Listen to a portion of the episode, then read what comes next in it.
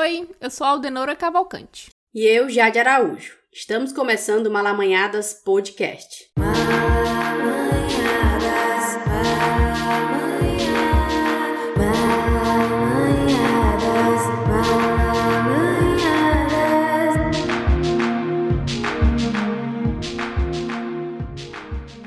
Neste mês de junho, voltamos a publicar episódios com gosto de gás aqui no Malamanhadas. Para compensar todo o hiato do podcast, este mês uma série de quatro episódios está sendo semanalmente lançada naquele nosso dia de sempre, às segundas-feiras, que já é para começar a semana com reflexões necessárias. Exatamente. Então anota aí os dias que vão vir os próximos episódios da série Justiça Reprodutiva, 20 e 27 de junho Aproveitando para te lembrar de assinar o nosso feed e assim receber as notificações de lançamento. Você também pode encontrar os episódios desta série no YouTube, em vídeos com a tradução do conteúdo em Libras no canal do Malamanhadas Podcast e a transcrição desse roteiro completo no nosso site www.malamanhadas.com ou na bio das nossas redes sociais arroba malamanhadas. Toda essa produção só está sendo possível a partir da campanha Nem Presa Nem Morta, que luta pela descriminalização do aborto no Brasil, sob o selo do Futuro do Cuidado. Uma iniciativa colaborativa realizada por Grupo Curumim, Anis, Instituto de Bioética, Portal Catarinas, Rede Feminista de Saúde e Coletivo Margarida Alves.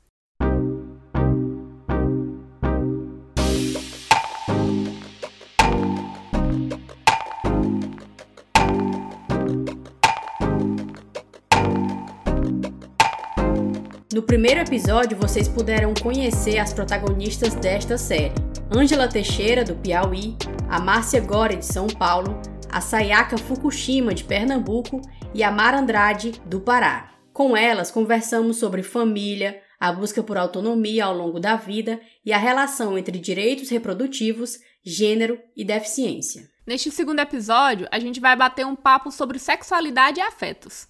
Mas para isso, fizemos uma produção um pouco diferente. Como temos mulheres de diversas regiões e estados, resolvemos articular uma roda de conversa online entre elas para debater sobre vários pontos que atravessam as relações que essas mulheres vivenciam. Para isso, pensamos em um encontro apenas entre elas, porque a intenção foi justamente deixar que essas mulheres se apossem de seus corpos, de suas mentes e desejos, e principalmente se acolham a partir do compartilhamento de vivências, que muitas vezes são negadas por uma sociedade em que a maioria das pessoas acreditam que mulheres com deficiência não têm respaldo para falar e viver as próprias sexualidades, que obviamente também são experiências que existem e que não se limitam à deficiência. Nesse papo, a gente saiu um pouco de cena e chamou duas mulheres incríveis para participar. A nossa consultora de conteúdos acessíveis, a Denise Santos, que vai mediar o papo, e a sexóloga Kelly Araújo, que também vai partilhar as vivências sobre os assuntos debatidos aqui.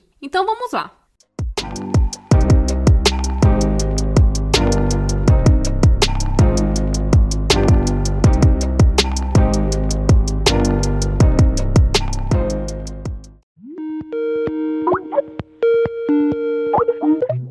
Oi, Denise. Acho que tá todo mundo conectado. Certo. A Angela já entrou? Tá entrando, o áudio dela tá conectando. Ah, agora eu tô ouvindo. Massa. A Sayaka, a Kelly e a Márcia já estão na sala também. A Mara não conseguiu participar, mas ela vai aparecer de forma especial em alguns momentos da conversa. Vamos começar então, meninas, mulheres. Mais uma vez sejam bem-vindas a esta roda de conversa, que é um trabalho do podcast Malamanhadas, que está produzindo uma série voltada para a justiça reprodutiva das mulheres com deficiência. E nessa roda de conversa a gente vai falar sobre a sexualidade da mulher com deficiência, ok? É, então, Ângela, Kelly, Márcia e Sayaka é, são mulheres com deficiência, né? Todas nós aqui temos alguma deficiência. E eu vou pedir para a gente fazer uma rodada de apresentação brevemente, né? Fazer uma rodada de apresentação para a gente iniciar esse bate-papo. Bom, eu sou Denise Santos, faço parte da produção do, do Malamanhadas. Eu sou mulher cega, sou mulher negra de pele clara, gosto de usar esse termo. Uh, tenho cabelos crespos, curtos, Estou vestindo uma blusa roxa e um short jeans. E estou com batom vermelho. Uso um cordão dourado no pescoço e um fone de ouvido na cor cinza. Olá, Kelly Araújo. Sou mulher cega, de pele clara, cabelos loiros com luzes, lisos na altura dos ombros. Uh, uso uma leve maquiagem, batom vermelho, uso brincos, um piercing dourado e estou trajando uma blusinha verde de alças. Sou pedagoga, especialista em educação especial inclusiva e formada em sexualidade humana, consultora de produtos sensuais e ativista de movimentos sociais feministas, para resumir um pouco o currículo. Prazer imenso estar com essa mulherada, tá? Participando desse grande momento. Gratidão. Próxima, Sayaka.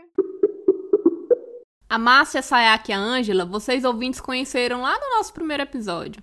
E quem não ouviu ainda, volta lá no nosso feed rapidinho. Vamos partir agora para a conversa. Certo. Obrigada. Então, meninas, já dando início à nossa rodada, nossa roda de conversa, uh, como eu falei anteriormente, né, sobre a sexualidade das mulheres com deficiência, e eu já começo perguntando como foi essa, como e quando, né, foi essa descoberta da sexualidade para vocês?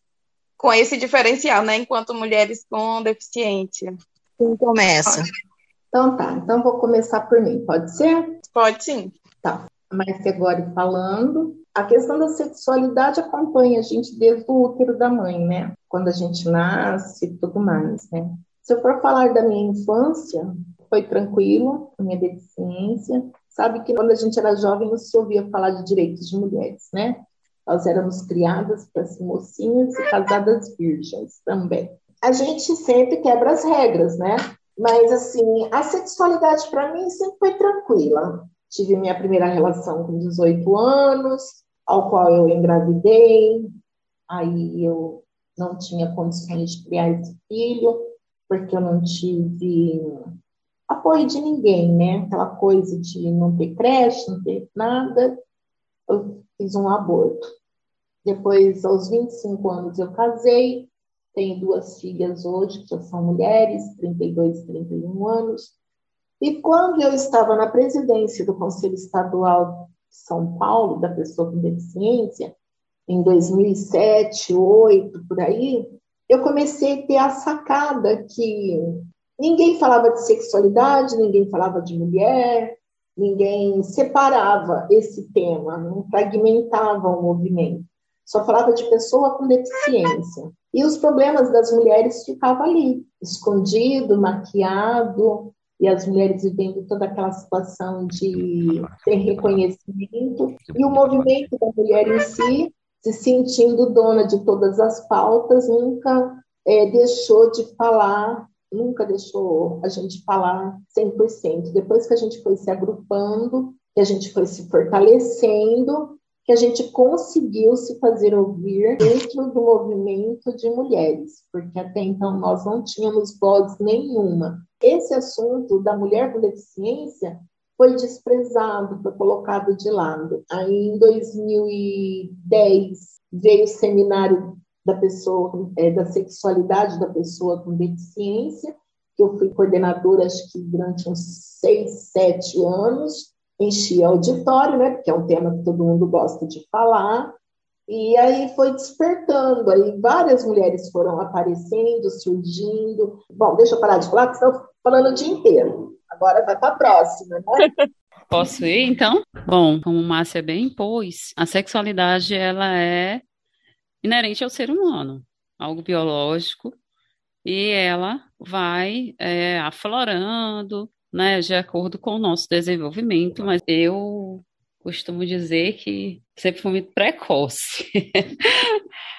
Enfim, conhecer o corpo, todas é, essas questões, os hormônios se aflorando, primeiro namorado, primeiro paquerinha, perca de virgindade, enfim, sempre aconteceu muito na minha adolescência mesmo, 14, 16 anos, e vem toda essa questão de experiência, né, com outras pessoas, tendo deficiência, não, é, é, homens com deficiência e sem deficiência, eu pude viver, né? Tenho vivido até hoje tais experiências, graças a Deus, com relação à sexualidade mesmo. E trazendo com base na, na fala de Márcia, Márcia, inclusive, foi um das, dos incentivos que me levou a estudar sexualidade. Falo isso com muito carinho assim para ela, tendo essa oportunidade aqui nessa roda, que quando a gente teve a oportunidade de discutir é, sexualidade no Maranhão, ouvir Márcia falar de tantas coisas, trazer tantas abordagens, né? Eu pude compreender que nós, dentro dos próprios movimentos, segmentos de pessoas com deficiência, não tínhamos essa liberdade de trazer tal temática para a mesa, de abordar tais coisas. A nossa fala, às vezes, não eram ouvidas, se era ouvida, é, ah, tá, depois a gente resolve isso, né? Depois a gente vê isso e tal. E aí percebe-se a grande necessidade de se fundar organizações, no caso, o Coletivo de Mulheres com Deficiência do Maranhão, para que a gente trouxesse para a roda as nossas temáticas. Uh, o que nos afligia? E a saúde, a sexualidade, os direitos sexuais e reprodutivos das mulheres é um dos grandes é, fatores é, de roda mesmo, de discussões que até hoje a gente aborda. Obrigada, Keren. Ângela ou Sayaka? Oi, Sayaka que fala. A questão da sexualidade, para mim, é, um, é importante a gente tocar nesse assunto, porque eu tive um uma história de abuso quando criança, e que na minha adolescência me tra traumatizou. Então, é, não foi fácil. É, eu perdi minha virgindade com 15 anos, em seguida eu engravidei, e logo após sofri um aborto. E depois de três anos, com 18, 19 anos, eu tive minha, minha filha. Eu engravidei e tive minha filha. Hoje, com 51, faz um ano que eu perdi meu esposo. É, ele infartou. Ele também tinha deficiência física. Ele, no caso, era deficiente físico na perna, a perna era atrofiada. E é, para mim foi um baque terrível, sabe? O que é cair, deu uma caída assim você fica sem chão. Mas aos pouquinhos eu comecei a voltar e comecei a, a ter uma rotina que me ajudou muito. Atualmente eu estou namorando, comecei a namorar, né, depois dessa fase de luto, e estou me sentindo muito bem, assim, sabe que é liberdade, sabe, é livre na questão de estar tá livre, da, na, ter uma vida sexual novamente, sabe? Isso é muito bom, me deu um equilíbrio, me deu uma, uma, uma força. E estou muito bem com, esse, com essa nova relação. Obrigada, Sai. Ângela? Falar de sexo hoje, para mim, hoje é bem natural, né? Bem normal mesmo, natural, comparado com o meu tempo de adolescência, né? Minha mãe não, não falava com a gente, né, comigo, minhas irmãs, sobre sexo minha mãe era muito conservadora, aquele negócio, ela tinha até mesmo vergonha, né, de falar. Beleza, né, então eu, eu tive meu primeiro namorado aos, aos 18 anos, namoramos quatro anos, mas nunca houve sexo entre nós, foram quatro anos, bacana mesmo, gostei muito, sabe, do nada acabou, porque meu pai achava ele muito jovem, achava eu jovem, com 18 anos, ele com 20, aí eu sei que do nada acabou, né, ele sumiu, mas nada de sexo, continuava virgem, e aos 26 anos, eu conheci o meu segundo namorado. Esse foi, foi bem mais forte, né, que é o pai do meu filho hoje, e o sexo entre nós dois não rolou logo de cara, né, namoramos sete anos, e aos, aos poucos o sexo começou a rolar entre nós dois, eu muito desconfiada, meio envergonhada, sabe, mas aos 26 anos eu já tinha, comecei a abrir a minha mente, com seis anos de namoro, rolou né, o sexo muito antes, né? Muito antes disso, eu não lembro, mas não demorou muito tempo, não, né? E com seis anos de namoro, eu engravidei. A última vez que eu mantive relação sexual foi com o pai do meu filho, há exatamente 28 anos atrás. E de lá para cá, nunca mais, sabe? Eu simplesmente parei no tempo, mas amadureci muito, sabe? É, o sexo me fez bem, ser mãe me fez bem mais ainda, amadureci, mas uma coisa eu digo, eu não sinto falta de sexo. Eu sei que sexo é natural, faz parte da natureza humana, né? Mas eu consigo. Até hoje eu estou conseguindo viver bem sem sexo. Eu vou dizer que eu não penso, não, penso. Mas eu nunca fui, sabe, daquela menina, daquela mulher. Não foi muito namoradeira, não.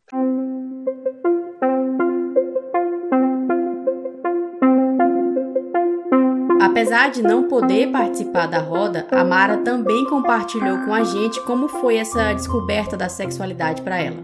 Vamos ouvir? Então, eu tive uma educação, né, bem super protetora, então na minha adolescência não foi diferente. Claro que por mais que você não fale sobre, que você esconda, isso vai aparecer de, uma, de alguma forma, né? E quando você não tem né, com quem conversar, não tem uma educação sexual assim, fica bem mais complicado. Então, eu posso falar que com com 14 anos, eu já me via, né, nessa, nessa condição, né? Eu, eu fui uma adolescente que, tipo, as coisas aconteceram, eu acredito, assim, que é, de uma forma meio tardia. Tipo, eu menstruei com 14 anos, né?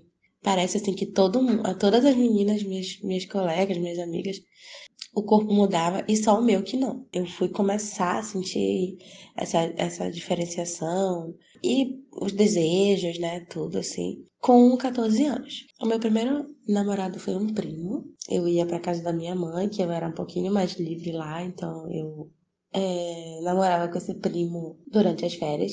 E a gente descobriu muita coisa juntos, porque a gente tinha a mesma idade e os dois, é, os dois eram virgens, né? Então, é, muita coisa a gente descobriu juntos. E, tipo, para mim era uma escola, né? Era, na verdade, não uma escola, mas eu podia, podia fazer experimentos ali. Porém, é, questão de, de sexo mesmo, né? Ato sexual, é, a gente não, não tinha coragem. E aí, quando eu tinha 17 anos, eu resolvi que não queria mais ser virgem. Eu não tive pressão de ninguém, assim, explicitamente, né? E aí, com 17 anos, eu tinha feito um trabalho, né, na escola sobre, sobre doenças, né, é, sobre STs e, e sobre métodos, né, para evitar uma, uma gravidez. E aí, então, eu tinha ficado com uma camisinha, né, um preservativo e tal. E aí nós apresentamos esse trabalho, eu aprendi muito nesse trabalho.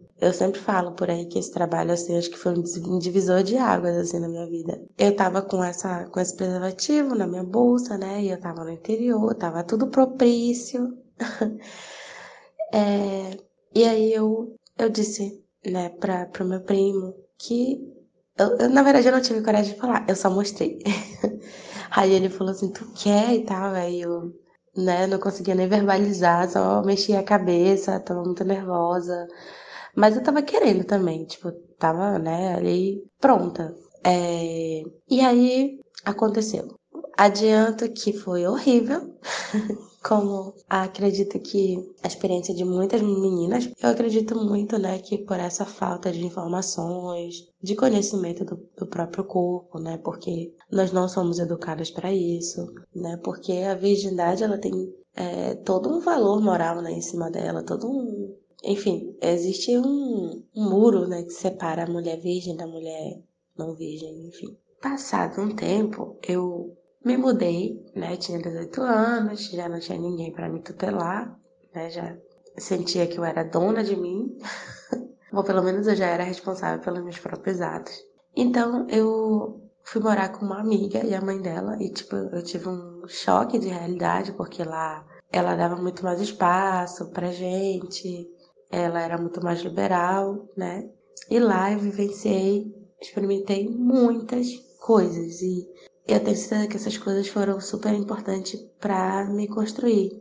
É, para construir a pessoa que eu sou hoje, sabe? Eu já tinha tido outro namoradinho, mas eu ainda não tinha tido nenhum orgasmo. Então, eu, inclusive lá também, foi, foi quando eu tive a minha primeira experiência com meninas, né? Foi uma outra, uma outra questão na minha sexualidade que, que aconteceu, né? E que foi um momento também que me causou muitas dúvidas, mas que foi muito bom também.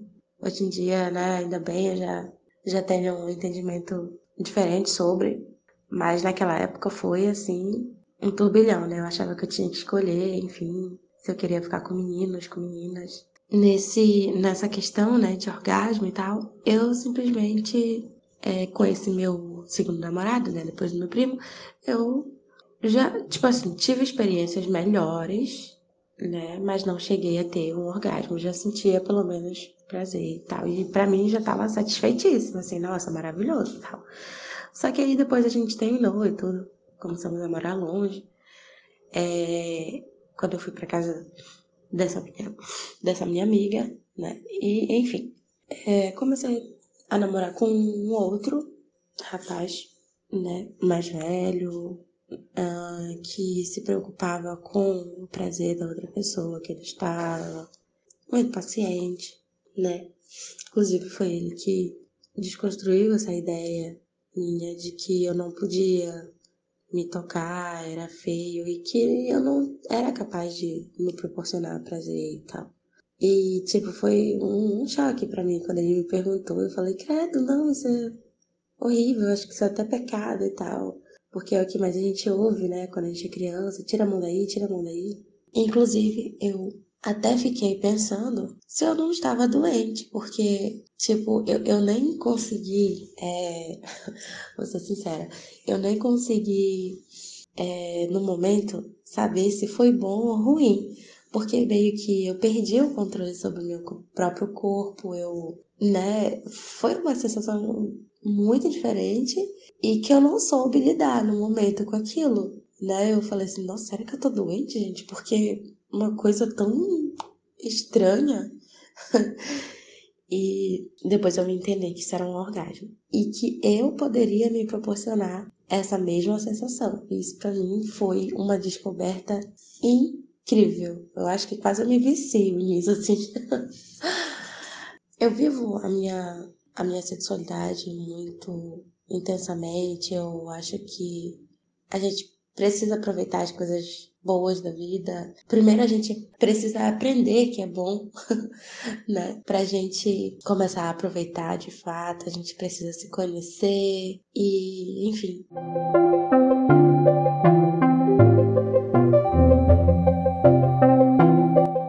É, vocês acham que a sexualidade em si, lembrando que sexualidade e sexo não não necessariamente seria a mesma coisa, né? Mas tá ligado uma coisa na outra.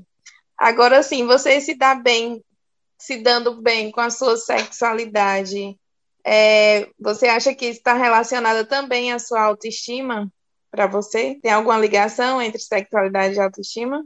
Ou não necessariamente? Não necessariamente. É, como eu falei, eu mesmo eu não sinto falta do sexo, não, amada.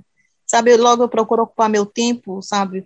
Eu já me, eu depois que eu tive meu filho, em 2017 eu me formei em administração de empresas.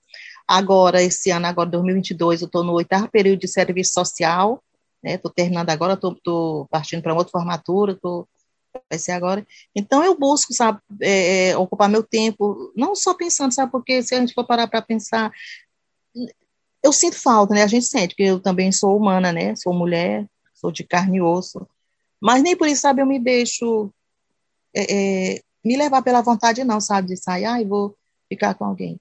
Logo assim, eu nunca fui, sabe, de ficar. Esses fica-fica de hoje, eu não, não sei, não dá para mim. Posso falar? Sim. É a Márcia falando. não, eu acredito que a autoestima está ligada, sim, à sexualidade, mas, sabe, eu penso da seguinte forma: sexualidade é uma coisa, sexo é outra mas uma se liga, um assunto não, não desconecta do outro. A Ângela disse, né, do tempo, do período que ela está aí sem sexo. Eu já vou fazer, já faz dois anos que eu estava namorando depois que meu marido morreu.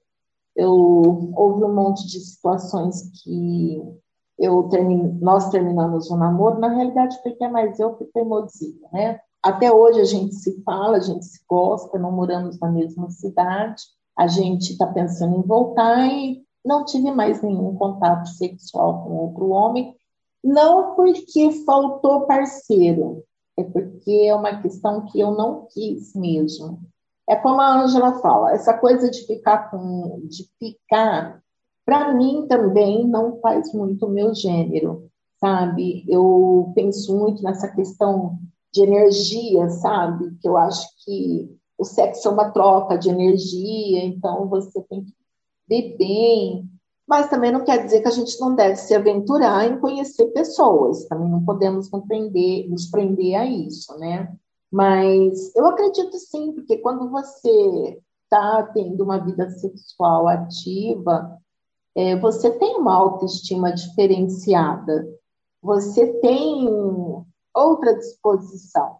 Não adianta a gente querer negar, porque o sexo também é saúde, como eu sempre falei nas palestras que eu coordenava. Sexo é saúde, é direito universal, não quer dizer que você não pratica sexo, você não tem saúde. Não, não é isso. É uma questão mesmo de você estar bem. Parte da seguinte premissa: você está bem na situação que você está hoje, sexualmente, praticando sexo diariamente? Sim, estou bem. Então, a autoestima está bem. Você está bem em não ter um parceiro sexual nesse momento ou por alguns anos? Estou. Então, você também está bem com a sua autoestima. Tudo é uma questão de escolha, tudo é uma questão de estar bem. A autoestima é você estar bem dentro da sua própria pele. Então, eu penso dessa forma. Eu assino embaixo do que Márcia agora traz. Sexo é saúde, sim. É o ato sexual ali posto realizado por homens e mulheres, mulheres e mulheres, homens e homens, como ela bem colocou. A minha sexualidade plena é quando eu estou bem comigo mesma, quando eu me sinto bem, transando ativamente ou não. Se eu não tenho um parceiro, se eu não estou transando, estou bem, ótima, feliz com meu corpo, com minha mente, se eu estou saudável dessa forma, você está com sua sexualidade lá em alta. Então, o coito, o sexo, o ato sexual é benefício para a saúde, sim, tá? A Organização Mundial de Saúde já traz recomendações dos benefícios do sexo para a saúde, para a autoestima. Porém, se você está bem do jeito que está, quem sou eu, né, para trazer o contrário, para dizer que não, você precisa transar, você precisa liberar aí os orgasmos para ficar bem. Eu costumo dizer que você se sentiria melhor ainda, mas vale ressaltar a saúde sexual de cada uma de nós depende de como você está se sentindo. Se você está bem do jeito que está, ótimo, parabéns. Viva a sua sexualidade do jeito que você desejar viver. Maravilha. Sai? Oi. Logo após eu ter perdido o meu companheiro, eu fiquei um longo tempo sem pensar em sexo. Eu pensava que não ia ter mais ninguém, sabe? Tava ciente que eu ia ficar anos, anos solteira e viúva e não ia encontrar mais ninguém. Não tinha desejo, né? Não tinha fantasia, nada. Fiquei totalmente fria a tudo. Tanto é que eu fiquei, comecei a pensar, poxa, será que eu tô frígida? esse tempo todo sem nada. Outra coisa que eu também levei em consideração, eu estou num período de climatério, eu já estou com 51 anos, não entrei em menopausa ainda, mas eu estou nessa fase do climatério que antecede a menopausa. Então eu pensei, vai ver, tem a questão hormonal influenciando, né? Essa falta de libido, sabe? E também a questão da perda, né? Foi muito abrupta, foi muito radical, assim, eu não esperava e foi um sofrimento muito grande. Aí comecei a fiz um, um, uma autoanálise em mim mesma e comecei não é aquela história assim sexo é importante faz parte da vida aí eu comecei a devagarzinho a me tocar duas amigas que é a Gilana Vale e a Rita Guaraná nós fomos para um sex shopping e lá eu comprei um vibrador aliás não comprei eu fui é, presenteada depois eu comprei outra. Mas eu nunca pensei que um objeto fosse me dar tanto prazer, porque até então, para mim, eu não, eu desconhecia. Aí comecei voltar aquela coisa da, do sexo, da, do libido, comecei a me conhecer mais, o meu corpo. Foi um aprendizado, sabe, esse período. E logo em seguida veio a existência desse meu atual companheiro, sabe? Ele não tem deficiência, não é um homem com deficiência. Ele tem, é um homem maduro, tem 57 anos, mas a gente está numa fase muito ativa, sabe? E isso foi bom, porque deu um resgate, assim. É aquela, essa história mesmo, sexo é vida, é. Realmente é vida, é, sabe, dá aquela, um up na vida da gente, a questão da autoestima vai lá em cima, a gente acorda bem, sabe, feliz da vida. e tenho é, descoberto muitas coisas que eu desconhecia. Ele está me ajudando muito, assim, nas descobertas de, de tudo, da, da, da libido, de novas formas, novas posições. Isso, para mim, está sendo uma descoberta nessa idade. Aí está sendo muito bom para mim, sabe?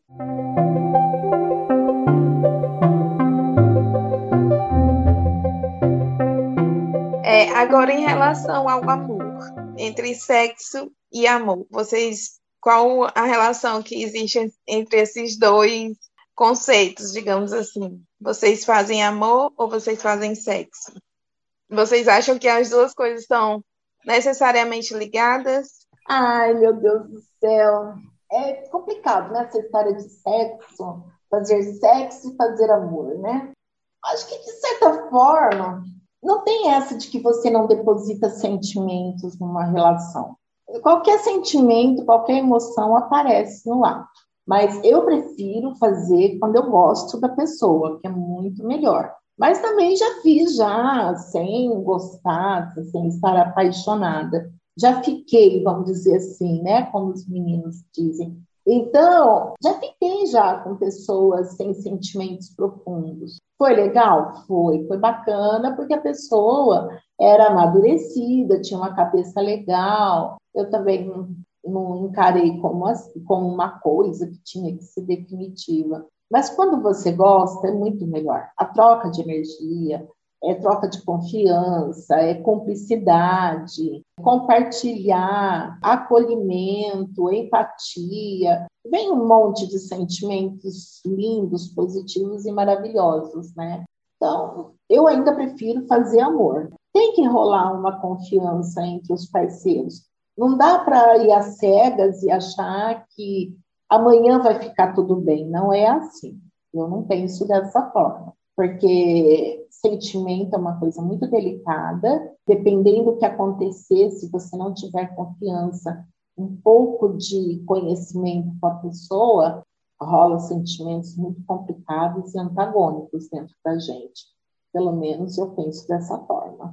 Eu costumo dizer que eu faço amor comigo mesma e sexo com meu parceiro, né? Como Márcia agora falou, envolve muitos sentimentos. O amor, ele parte do, do princípio do desejo, da paixão. Aí a gente chega no amor. O sexo com amor, ele é muito bom, muito gostoso. Há quem faça sexo com amor e há aquelas e aqueles que fazem sexo por prazer ou para satisfação própria, a gente chamaria do seu próprio ego, ou para a multa satisfação, que seria, no caso, seu, do seu par, né? Por isso eu costumo dizer que eu tenho um, um amor próprio, assim, no sentido de, de me tocar, de me conhecer, de me dar prazer. Porque, como muitas de nós, mulheres, não alcançamos o orgasmo durante o ato sexual é, com tanta, vamos dizer, destreza, assim como os homens. Eles logo, hum, que na quinta é, penetração, eles ejaculam logo. E nós precisamos de um certo, é, de uma certa, vamos dizer que colaboração para que isso aconteça por parte dos nossos. E aí, quando esse nosso está muito preocupado consigo e só em ali transar de fato, não vem com preliminares, fica muito difícil a gente né, sentir prazer e o tal orgasmo da vida, que muitas de nós desejamos e não obtivemos.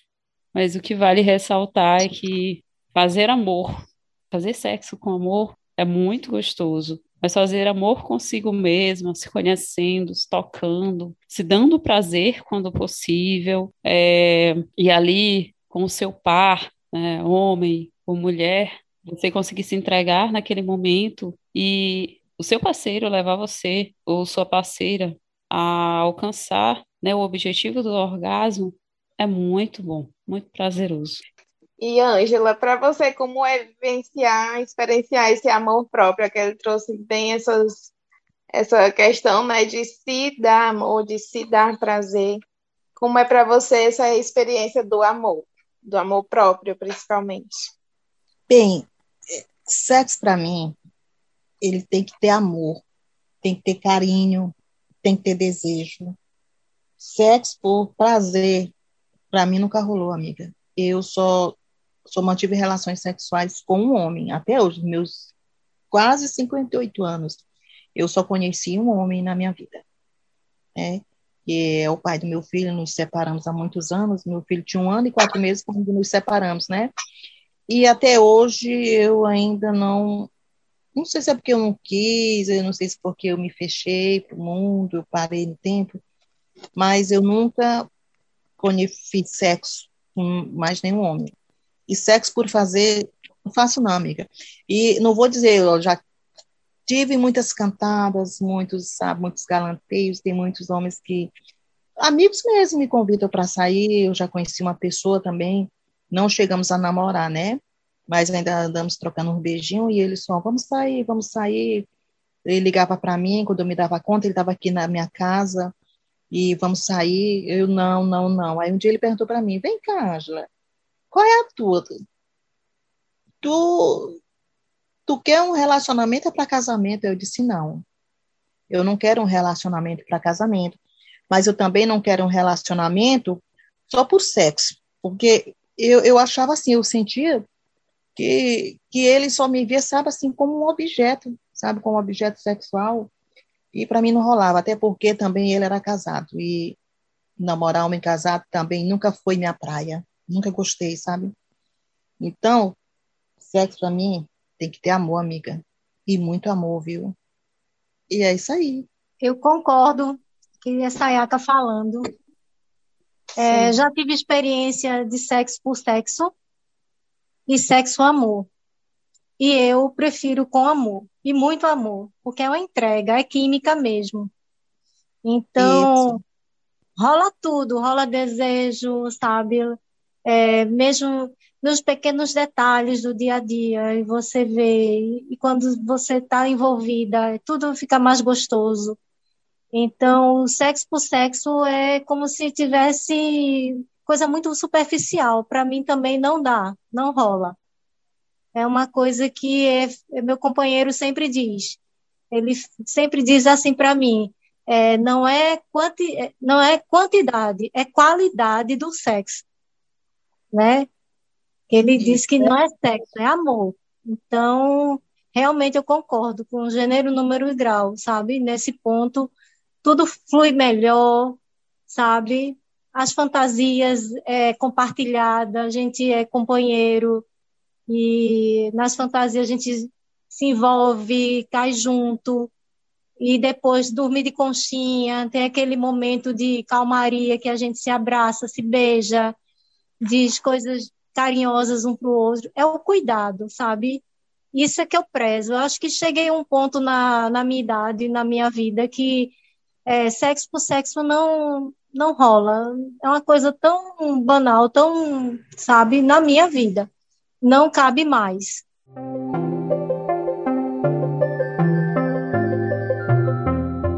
E em relação à maternidade, vocês todas são mães, né? Já mães há algum tempo. E teve alguma diferença para vocês o antes e o depois em relação à sexualidade em si, a sexualidade de vocês enquanto mães? Como é essa relação? Ou como ficou depois?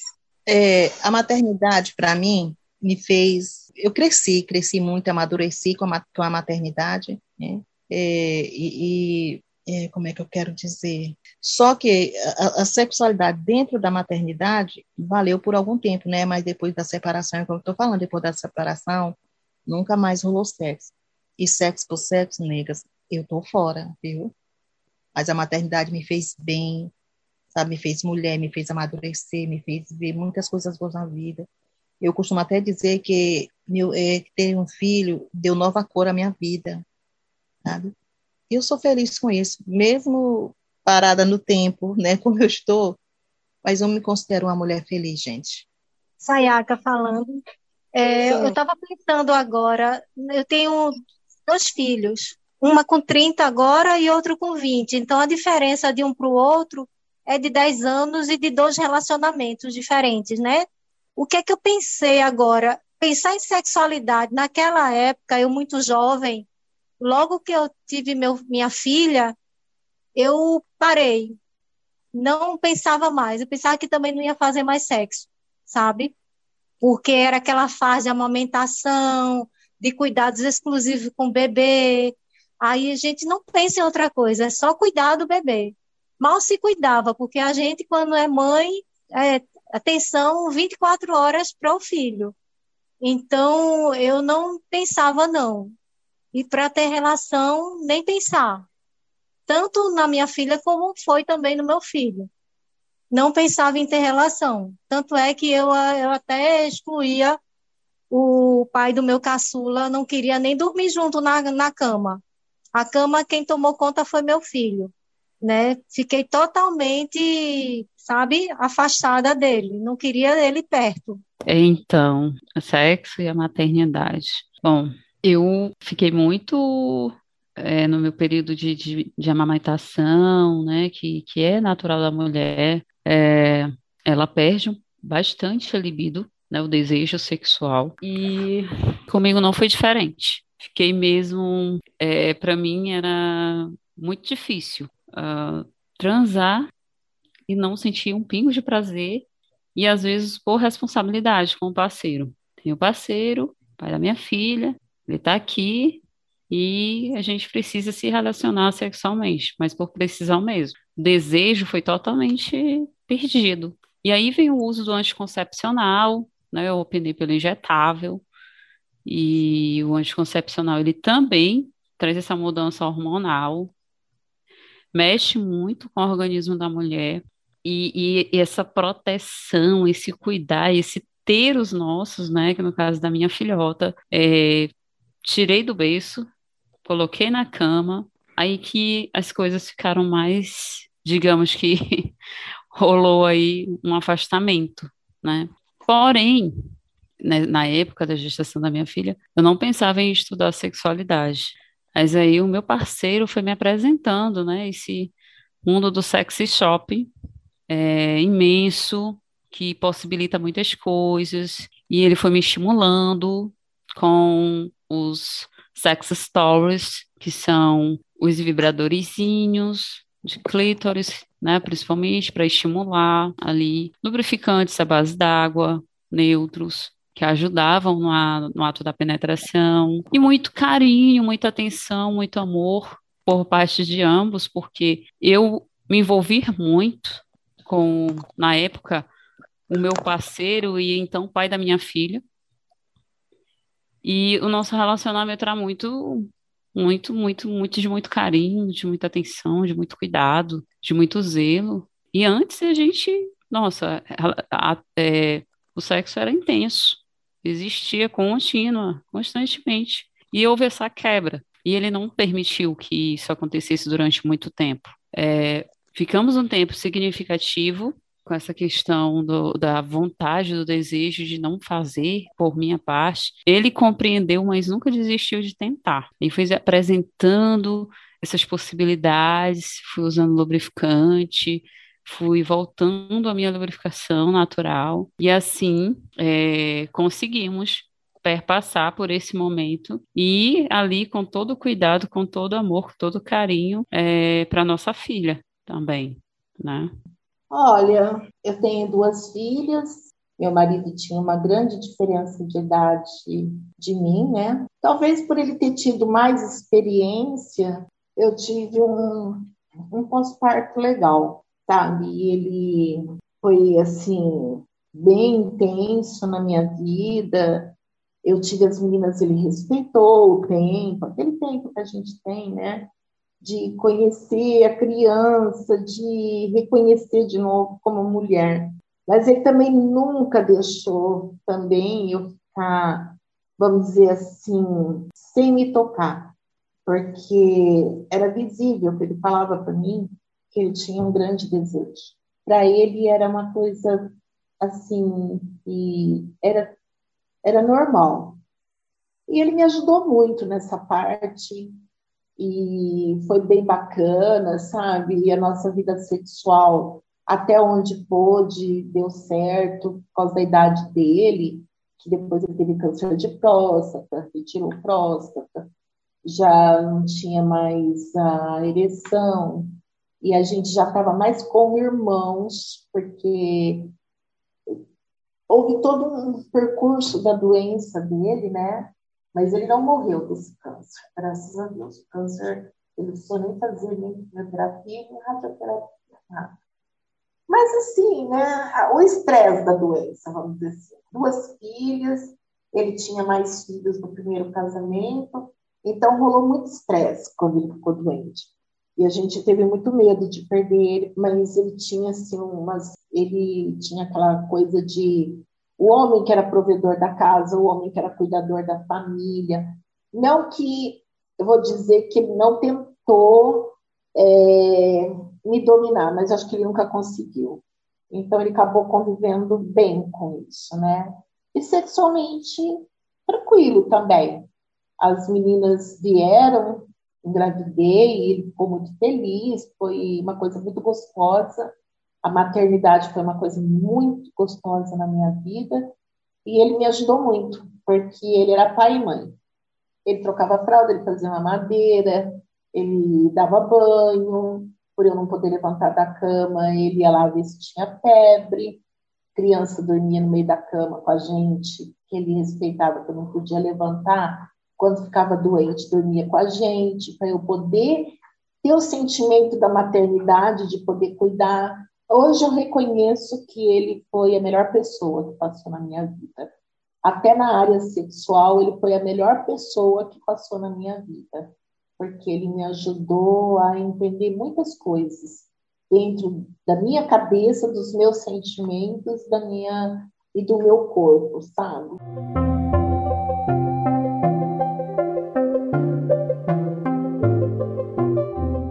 Gente sabe, né, que nós, enquanto mulheres com deficiência, existem muitos tabus, né, sobretudo com relação à maternidade.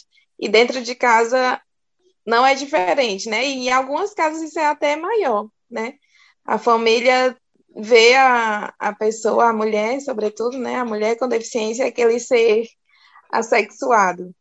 Como foi para vocês com relação aos pais, principalmente? Posso falar, Márcia falando? Então, pais, né? Eu fui criada com mãe e avó e tio. Meu pai foi, eu fui conhecê-lo aos 29 anos. Mas foi bacana conhecer. Deu para entender bem porque eu sou tão estourada. o velho era terrível, super estouradão. E a mãe também, uma pessoa de não teve estudos, mas me criou com, com sacrifício, ajudou a mãe dela a criar os irmãos. Minha avó ficou viúva cedo, por isso que eu fui criada pela minha avó, enquanto ela trabalhava e ajudava a minha avó no sustento dos meninos, dos meus tios. Ah, foi bacana, sabe? É, em algum momento aí, uma das meninas comentou que sofreu abuso. Não sei qual das meninas que foi. E me remeteu a uma situação que eu também vivi. Nem tudo é flores na vida da gente, né? A gente também sofre os abusos. O meu foi uma tentativa de relação sexual. Minha mãe foi uma mulher muito enérgica na época. Duas vezes eu sofri essa situação. E minha mãe conseguiu contornar toda essa situação com louvor dentro da vida dela, dentro dos conhecimentos dela. Ela foi muito firme, incisiva e resolveu a situação. Não chegou a ter o, a consumação, mas, gente, só a questão de você sentir que um homem te toca sem a sua permissão é uma coisa bem complicada, né? Então, são algumas coisas que às vezes nos remete a um passado que não é lá muito agradável na vida da gente. Mas também a gente tem que viver isso e lembrar, porque isso faz parte da nossa história. E saber que muitas mulheres com deficiência não têm, é, vamos dizer assim, a sorte de ter pais que inibem esse tipo de abuso, de agressão sexual, violência. Muitas a gente vê por aí, cada uma de nós carrega uma história de alguém que a gente já ouviu falar ou alguém que já nos contou, que às vezes foi o próprio pai que abusou da filha com deficiência, um tio, um parente, um vizinho, sempre são pessoas próximas. A gente sabe que é a pessoa que a gente mais confia que pratica esse ato na, na menina, na mulher, né, e tudo mais. E é complicado, viu? Quando você não tem uma família que realmente veste a camisa e te protege. Essa pessoa ela vai carregar um trauma para o resto da vida, ela nunca vai se sentir amada, acolhida por nenhum relacionamento, porque você precisa ser amado e acolhido dentro da sua própria casa, dentro da sua própria família. Se não houver esse acolhimento, é complicado, né? Então, eu olho isso como o fator mais importante. Minha mãe não chegou a falar de sexo comigo, sobre sexo, essa questão de prevenção, né? Não, isso não foi falado em casa. Quando se passava uma cena na novela, menina, sai daí, fecha o olho, né? É, a minha visão, ela é... Eu perdi totalmente aos 14, né? Então, eu sentava bem dentro da televisão mesmo, bem próximo, para poder enxergar, ela é congênita, porém baixa visão até os 14. E aí, quando se passava uma cena que estava lá pegando fogo, olho, sai daí, né? Uh, não senta no colo de ciclano, não pode, não pode sentar. Por quê, mamãe? Porque não pode, né? E isso não se era justificado. E aí, quando a gente começa a se tocar, né? Pegar no peitinho, pegar na, na vagina, não pode tocar. Não toca aí, menina. Isso é pecado, não pode. Né? E não se explica o porquê. E aí, na fase da adolescência, os hormônios aflorados, a gente, claro, na escola, né, os nossos primeiros paqueras, muito deles, é, é, vem da escola, do momento estudantil, e comigo não foi diferente. Eu vivi essa experiência do primeiro namorado na escola, na escola especial, né, no caso, no centro de apoio já depois de cega, mas já antes já estava interessada. Né? Lembro que meu primeiro, minha, meu primeiro paquerinho eu tinha 10 anos, vontade de, de amava aquela pessoa, escrever carta e tudo, pra, sabe? E quando isso chega aos ouvidos da minha mãe, né? Fora que não pode, isso não tá certo, você não tem idade, namorar só aos 15, só aos 18 anos, né? Se eles pudessem, determinava os 30. É assim que acontece com a gente.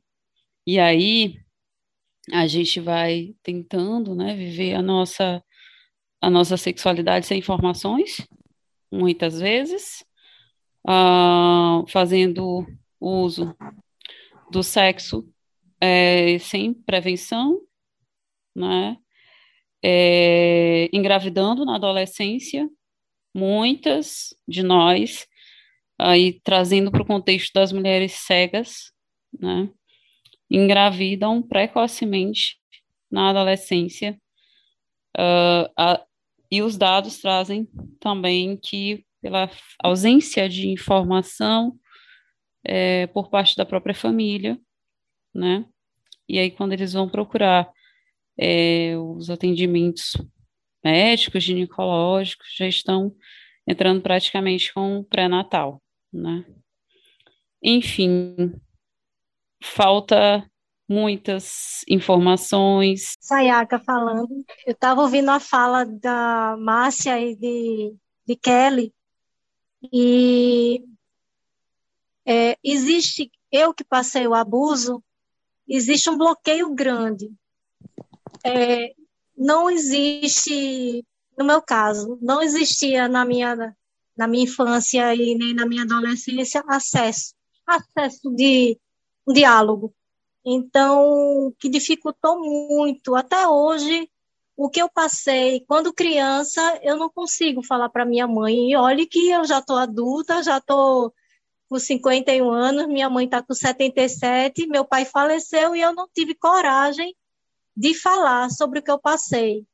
Tamanha vergonha, sabe? É, eu acho que diálogo é a chave de tudo. E os pais serem acessíveis aos filhos, abrir esse diálogo. É, minha mãe, por muitos anos, delegou a escola a questão da educação sexual. Pensava ela que a escola ia explicar tudo, que ela se isentava de, de explicações, porque realmente era o tabu, ela é de outra cultura, ela é deficiente auditiva, bilateral, então para ela foi muito difícil, tá? Num país estranho, com dificuldade da linguagem, né?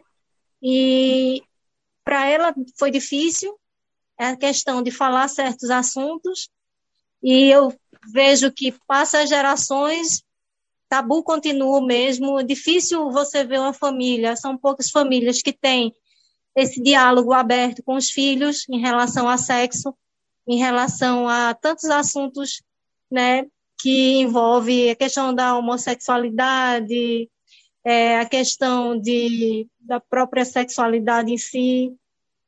Então, é, é muito complicado. Acho que a chave de tudo é o diálogo mesmo. É, os pais é, se sentirem um pouquinho, chegarem um pouquinho mais, uma linguagem mais afetuosa, de acolhimento, é o que Márcia falou, do acolhimento mesmo, para a criança se sentir confiança e segura a falar tudo, sabe? Isso tem que chegar porque quem passa por um abuso sabe o quanto é constrangedor. A gente se sente culpada e fica aquela culpa anos e anos e não sai, sabe? Então, eu acho que a grande, a grande chave é essa, o próprio diálogo mesmo.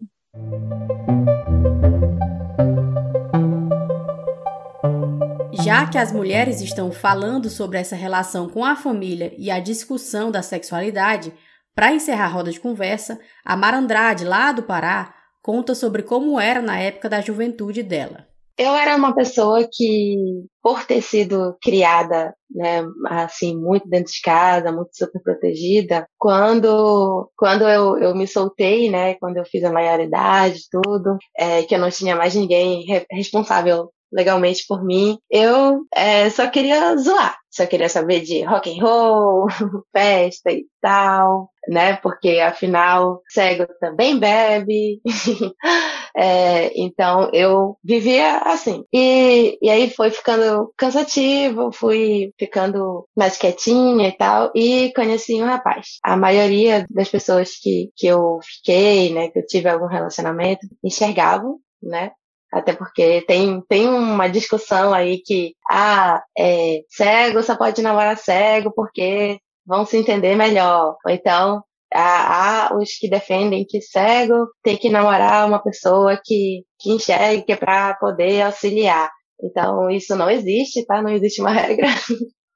Só para deixar assim, claro, né? Por quem você se apaixona ali, por quem, né, rola ali um sentimento ou só uma vontade de ficar mesmo é uma coisa casual, mas, né, não tem aquela coisa de, ah, e aí, tá cego, não é cego, como que é?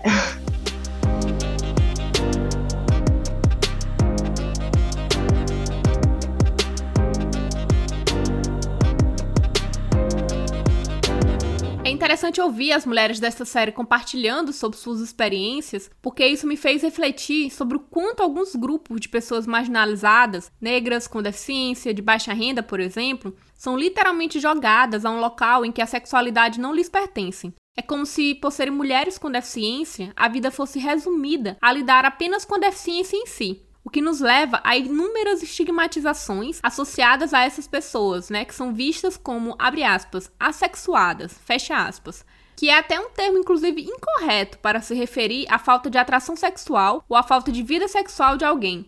O termo assexuado é referente a seres vivos que se reproduzem sem a troca de gametas. Já pessoas assexuais são aquelas que não sentem ou têm pouca atração sexual por outras. Além disso, as mulheres com deficiência são infantilizadas, ou seja, são colocadas como pessoas que, abre aspas, não possuem sexualidade, fecha aspas. Vamos ouvir o que a sexóloga Kelly Araújo fala sobre alguns desses pontos. Nós, é, é, pessoas com deficiência, somos é, dotados pela sociedade como seres assexuados, que não temos o direito de viver a nossa sexualidade na plenitude, porque somos pessoas com deficiência, anjinhos, né, não podemos ser tocadas, não podemos ser desejadas.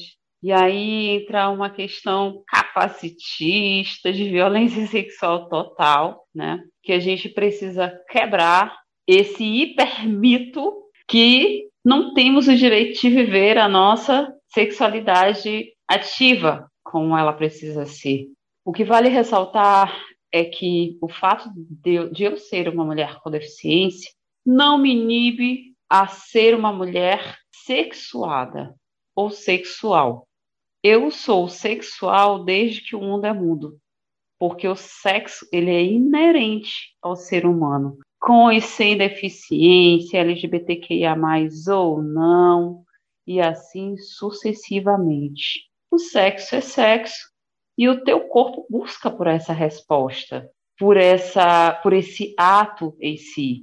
Quem viveu na pele essa questão da infantilização das mulheres com deficiência foi a Mara Andrade, que também afirma que isso é algo que gera muito incômodo. E eu já passei muito por isso, assim, por ser, vi, ser vista como uma pessoa, é, uma criança inocente, sabe? Então é bem. incomoda bastante. Eu vejo também, por outro lado, que assim a, a galera né, da comunidade cega, vamos dizer assim, é, os, os rapazes, né, héteros e as moças, eles, assim, dependendo da, da forma que a mulher se comporta, eles a hipersexualizam, né, contextualizando. Às vezes a menina, por exemplo, ficou ali com, sei lá, dois, três colegas, pessoas conhecidas dele.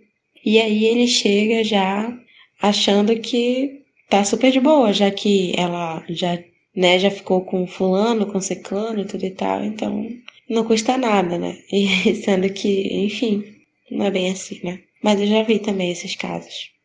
Ou então de dizer assim, ai, fulana não é para namorar, porque ela já deu pra fulano, ciclano e tal, mas se quiser comer, é, vai lá. Enfim, eu sempre fui contra isso, né?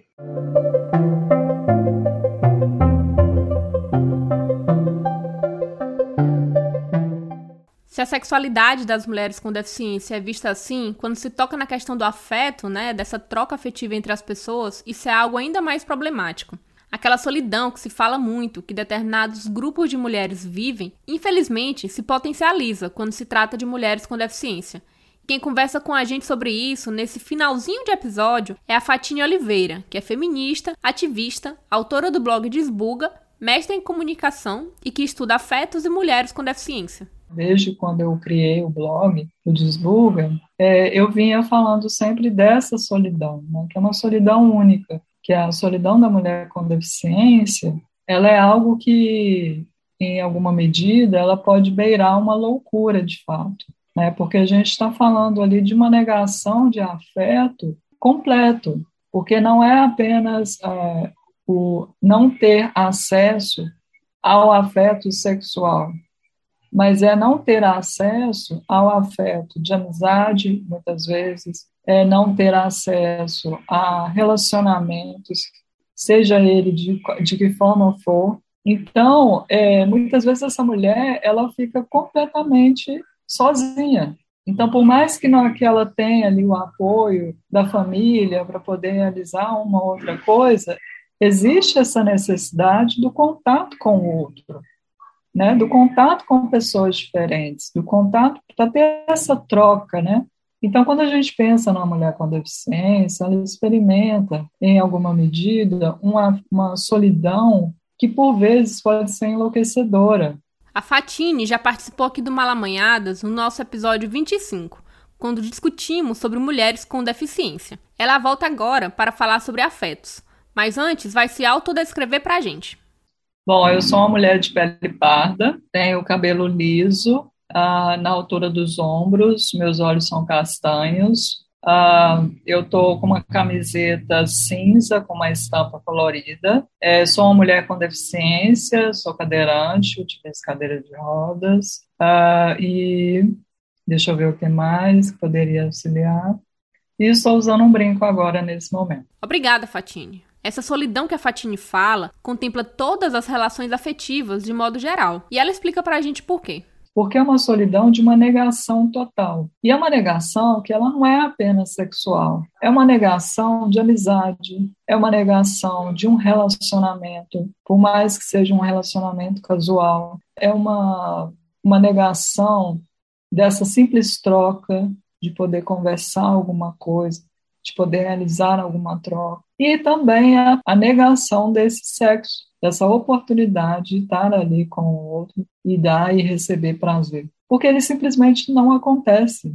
É, é claro que algumas mulheres com deficiência podem ter experimentado esse tipo de, de afeto, enfim, nós temos, de fato, alguns casos de mulheres que foram muito bem sucedidas nesse ponto. Mas como eu não estou falando apenas de mim, né, eu estou falando de pessoas que são diferentes de mim e que vivenciam outras coisas, eu tenho que falar disso também.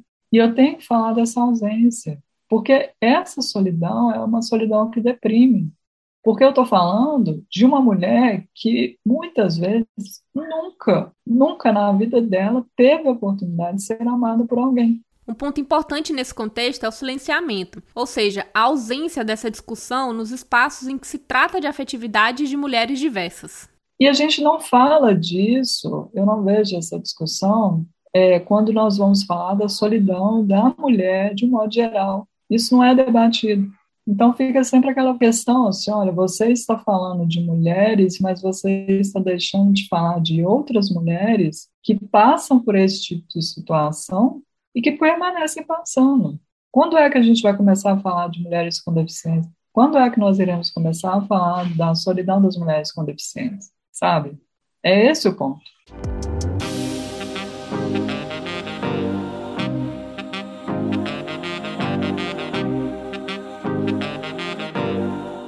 Neste episódio, ouvimos as histórias que envolvem afetos e sexualidade na vida das protagonistas desta série. Também refletimos sobre o local em que as mulheres com deficiência são colocadas quando se trata deste assunto.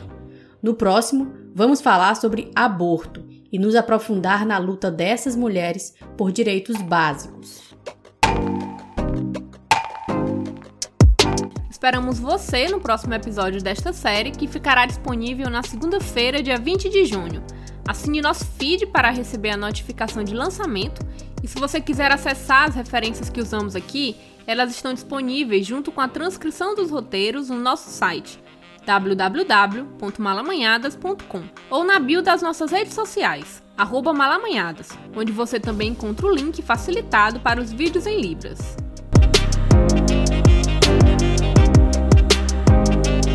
A série Justiça Reprodutiva faz parte da campanha Nem Presa Nem Morta, que luta pela descriminalização do aborto no Brasil, sob o selo do Futuro do Cuidado, Justiça Reprodutiva em tempos de pandemia, e é realizada pelo Malamanhadas Podcast, sob mentoria da revista Asmina. Agradecemos a consultoria para conteúdos acessíveis feita por Denise Santos, o trabalho de tradução em Libras de Vitória Ribeiro e as decoupagens das entrevistas feitas pela equipe do Oxe Normalize. Eu sou Jade Araújo, locutora deste podcast, também responsável pela identidade sonora, técnica de audiovisual, montagem e edição dos áudios. A Aldenora Cavalcante é a coordenadora do projeto, locutora e roteirista. A Nandomate é coordenadora do projeto, roteirista e responsável pela identidade sonora, montagem e edição dos áudios. A Joária Carneiro é assistente de produção. A equipe de pesquisa é composta por mim, Aldenora Cavalcante, e a Ananda Mate. A identidade visual é do Moura Alves. Agradecemos a todas, todos e todes e até a próxima. Thank you.